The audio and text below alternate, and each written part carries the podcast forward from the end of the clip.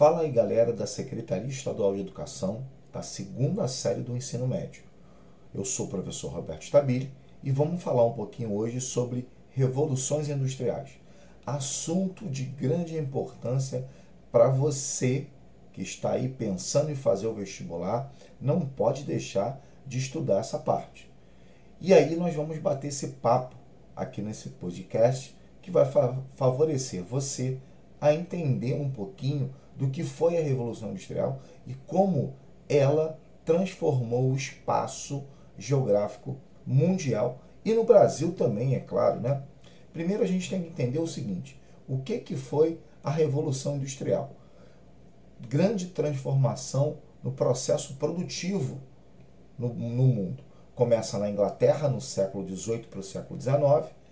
E aí, olha só que interessante a gente tem que analisar. A maioria da população nessa época vivia na, no campo, né, nas regiões rurais. E aí o que, que aconteceu? Né? O, que, que, o que, que transformou?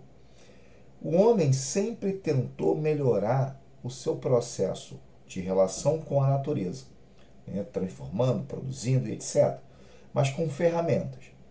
E aí, a partir do final do século XVIII e início do século XIX, esse homem fez o seguinte: ele inventou, ele desenvolveu as máquinas. E as máquinas passaram a atuar nessas áreas rurais que tinham é, a maioria da sua população, cerca de aproximadamente 95% da população nessa época vivia no campo, nas áreas rurais. E esse homem passou o seguinte: bom, fizemos as máquinas. Agora nós vamos implementar essas máquinas para favorecer o nosso dia a dia. E foi o que aconteceu, tá? Favoreceu sim. Só que essas máquinas não só aumentaram a produção, dinamizaram a produção, como também elas favoreceram algumas transformações no espaço mundial. Primeiro foi o seguinte: a saída do homem do campo para a cidade, que nós conhecemos muito bem como êxodo rural. O êxodo rural foi um fenômeno que começa nessa etapa, mas ele não acaba ali não. Ele vai dando continuidade em todo o processo. Porque muita gente pensava o seguinte: Professor Roberto, então o homem descobre a máquina, a máquina substitui o homem no campo e o homem do campo vai formar as cidades, as grandes áreas urbanas. Calma, isso é aos poucos, tá? Porque as pessoas acham que eu estalar do dedo, a gente já inicia o processo e manda todo mundo para a cidade. Não foi dessa forma, não. O processo é um processo um pouco mais lento, principalmente nesses países que começaram a Revolução Industrial ou a primeira Revolução Industrial, que são países na Inglaterra, né? ou na Europa, né? Inglaterra, depois vem a França e etc. Bom, primeiro passo e importantíssimo para a gente analisar é a questão dessas máquinas de tecelagem, muitas vezes, que vão trabalhar nessas áreas rurais e vão cercar os campos. Tanto que muita gente chama a Revolução Industrial Inglesa de cercamento dos campos. Essas pessoas vão para a cidade, e essas cidades começam a crescer. Na Inglaterra, a Inglaterra foi a pioneira nesse processo. Mas também a Inglaterra tinha acumulação de dinheiro, né, o capital. A Inglaterra foi a primeira a, de uma certa forma, começar o desenvolvimento. Havia uma soberania, uma supremacia naval. A Inglaterra sai muito na frente. A Europa né, sai na frente nesse cenário que eu acho que é um cenário muito importante. E essa primeira transformação. Por que a primeira transformação? Porque vem mais por aí. Vem a segunda revolução industrial, vem a terceira revolução industrial, que é muito importante no nosso dia a dia. Então a gente começa da seguinte forma: a primeira revolução industrial começa na Inglaterra, é o pioneirismo inglês, e todas as transformações começam a ocorrer. Maior produção, as pessoas indo para a cidade, é, as cidades crescendo tanto que, vou dar um exemplo para vocês, a Inglaterra se torna um país urbano já em 1850 aproximadamente. Sabe quando o Brasil se torna um país urbano? 1970, praticamente mais de 100 anos depois. E aí, olha só o que interessante. Passamos para a segunda revolução industrial no final do século XIX para o início do século XX. Nessa segunda revolução industrial, a Inglaterra também está inserida, é claro que está inserida, mas a gente começa a entender o seguinte: aquelas pequenas máquinas que substituíram o homem do campo, elas evoluíram. Elas evoluíram e agora elas se tornaram grandes complexos industriais que vão produzir em massa e vão transformar ainda mais o espaço geográfico mundial. Nesse momento, o Brasil passa pela primeira revolução industrial, ou seja, enquanto os países desenvolvidos estão passando pela segunda, o Brasil está passando pela primeira revolução industrial. E o que, que é muito interessante a gente falar? É que essa segunda revolução industrial traz uma dinamização ainda maior no processo produtivo, engloba mais países e afeta cada vez mais a formação do espaço geográfico mundial. Com o crescimento das cidades e o processo de urbanização, porque a urbanização realmente é, tá, numa forma geral, um processo que vai aumentar o número da, do espaço, né, população do espaço urbano em detrimento do espaço rural.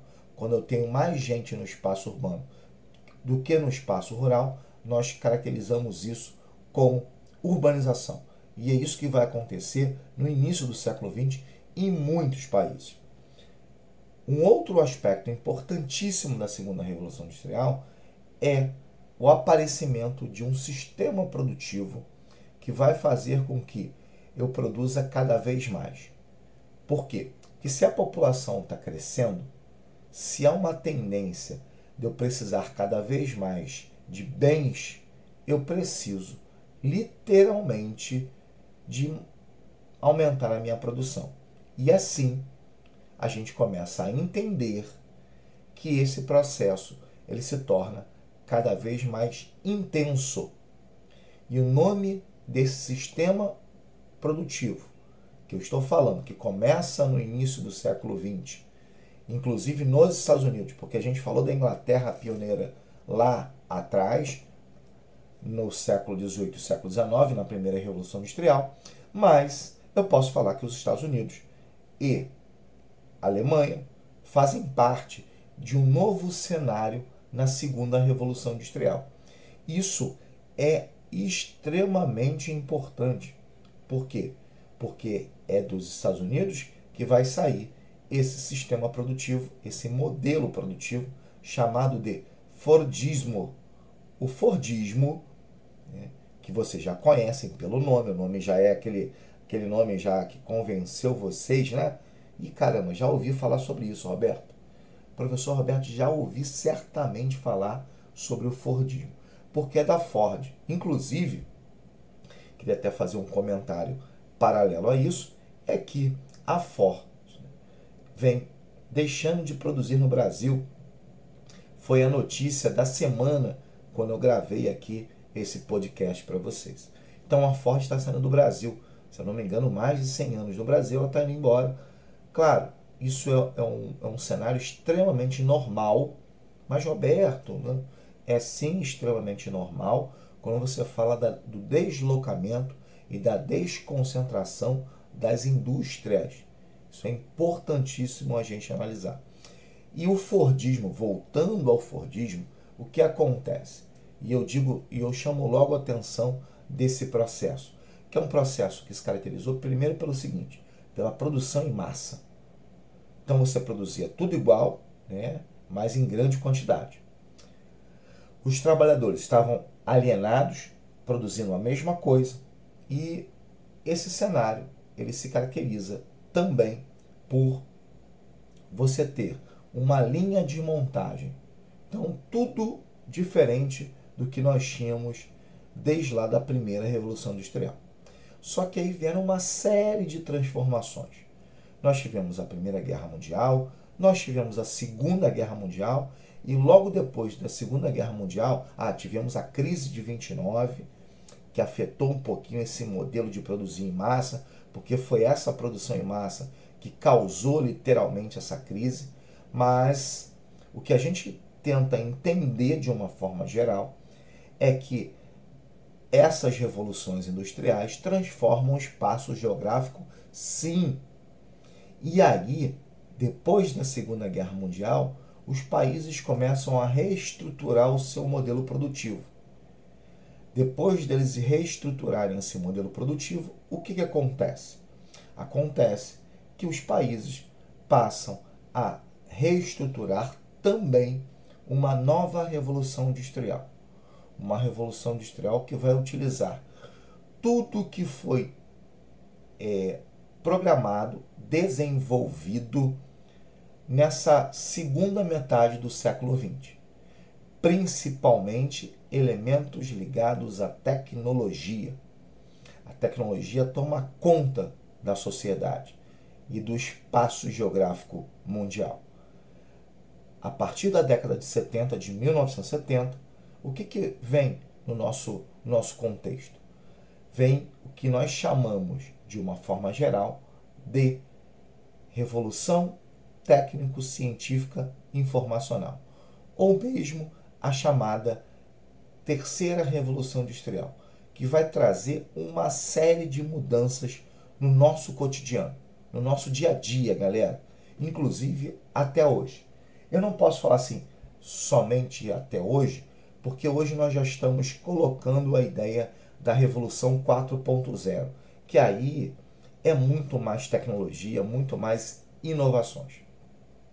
Mas voltando à terceira revolução industrial, a gente chega a um cenário que é um cenário que tem, primeiro, as transformações provocadas por essa tecnologia, os avanços nos meios de comunicação e transporte que fizeram com que a população tivesse maior mobilidade. Nesse momento, inclusive os países em desenvolvimento, que eram conhecidos como subdesenvolvidos na época, esses países passam a ser países que vão se enquadrar muito mais fácil nas revoluções industriais. Não só isso, mas são países que vão ter também inseridos nele um, uma gota dessa tecnologia, já que quem se destaca realmente na terceira revolução industrial é o Japão, com uma série de transformações principalmente após a Segunda Grande Guerra Mundial, onde o Japão, o próprio, esse próprio país, foi destruído com duas bombas nucleares. Como é que a gente pode entender que um país com duas bombas nucleares pode se tornar a grande potência tecnológica do mundo? E realmente foi isso que aconteceu. Essa tecnologia ela traz o Japão para um cenário de desenvolvimento e faz com que o Japão também se torne hoje o elemento ou país que vai desenvolver um novo sistema de produção, conhecido como toyotismo. A gente também já ouviu falar sobre isso, né? A galera já falou assim: opa, Roberto, eu já sei sobre isso também. É, a Toyota. E é isso mesmo, os, os engenheiros da Toyota passam a desenvolver o processo produtivo que não mais tem a produção em massa mas sim a produção por demanda, o just in time. Não só isso, mas os trabalhadores são mais flexíveis. A indústria não precisa de estoque, então seus espaços são menores. Isso dá um, um novo alerta na Revolução Industrial, principalmente com uma série de transformações, inclusive essa que eu tinha comentado anteriormente, que é a ideia de você ter, num primeiro momento, o deslocamento das indústrias, como eu falei da Ford. Essa terceira revolução industrial, como eu falei, traz o computador, traz a internet, traz o microchip, traz o avanço nos meios de comunicação, o avanço nos meios de transporte, os aviões cada vez com maior carga e, e potencialidade, traz a questão da comunicação, principalmente a telefonia móvel, a internet, que nós sabemos muito bem, nem todos têm acesso a isso. No entanto, a gente pode citar que o, o, o advento da internet, a telefonia móvel, é, a própria questão do, da informática, faz com que a sociedade se torne cada vez mais próxima. E isso desencadeou uma série de transformações, não só no mundo de produção, né, na dinâmica produtiva, mas também no dia a dia da população. O homem se torna mais, como eu posso falar assim, mais dinâmico, não só na, no recebimento das suas informações, como também na transmissão dela. Hoje, o fluxo de turismo e o fluxo populacional se tornou muito mais intenso. A população está podendo ir a qualquer parte do mundo, de cada vez mais rápido e talvez com custo menor. Por que eu falei talvez? Porque nós sabemos muito bem que houve uma oferta maior né, de transporte.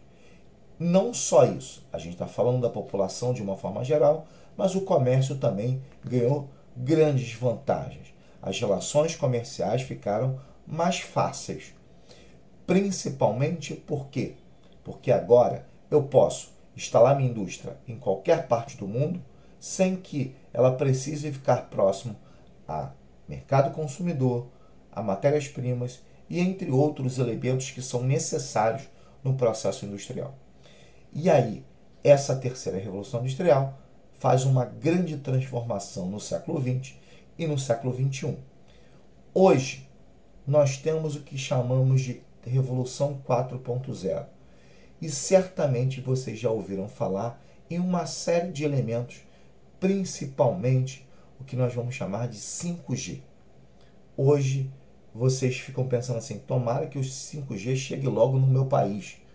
O 5G ele não tem muito a ver com a velocidade da internet, mas sim o que nós chamamos a internet das coisas. Essa internet das coisas está relacionado com a conectividade dos objetos. É como se eu pudesse estar de um carro e não precisar dirigi-lo. Por quê? Porque a internet das coisas vai fazer isso para esse carro. Da mesma forma de outros elementos que passam a ser inteligentes. Inclusive, o que nós chamamos de inteligência artificial, o que foi muito utilizado nessa pandemia em países como a Coreia, em países como o Japão, em países como a China. Robôs que te atendem na hora que você chega a determinada determinado local, hospital, etc. Isso é a Revolução 4.0. Foram essas transformações que fizeram com que nós passássemos a ter hoje todo esse processo que vocês estão vendo. Podcast, vídeos, aulas, tudo isso. Tudo isso favoreceu a gente a tentar vencer essa pandemia com a educação. Eu digo que isso é muito importante, muito importante mesmo principalmente no, na transformação do espaço e na transformação da sociedade. E é isso que faz com que a gente consiga chegar aos ouvidos e aos olhos, aos sentidos de vocês. Por isso, né, a gente que está muito ainda longínquo de todos, nós conseguimos transmitir essas transformações, transmitir essas evoluções. Já digo logo o seguinte para vocês, galera é um grande prazer tá, estar aqui falando com vocês e trazendo essas informações. Esse é o nosso primeiro passo. Nós temos muito para conversar ainda. Temos muita coisa para a gente falar sobre esse assunto, que é globalização, mas nós começamos com as chamadas revoluções industriais. Certamente essas revoluções industriais fizeram modificações, transformações no seu cotidiano. E nós aqui, é claro, estamos para mostrar que transformações foram essas. Agradeço demais vocês terem me ouvido. Importantíssimo para vocês e importantíssimo para mim trazer essas informações e, é claro, consolidar a revolução industrial no seu dia a dia. E que você entenda né, que essas transformações industriais façam parte né, do cotidiano, não só da sociedade, mas dos modelos produtivos. Galera, um abraço a todos, Até a nossa próxima, né, nosso próximo podcast. Um abraço.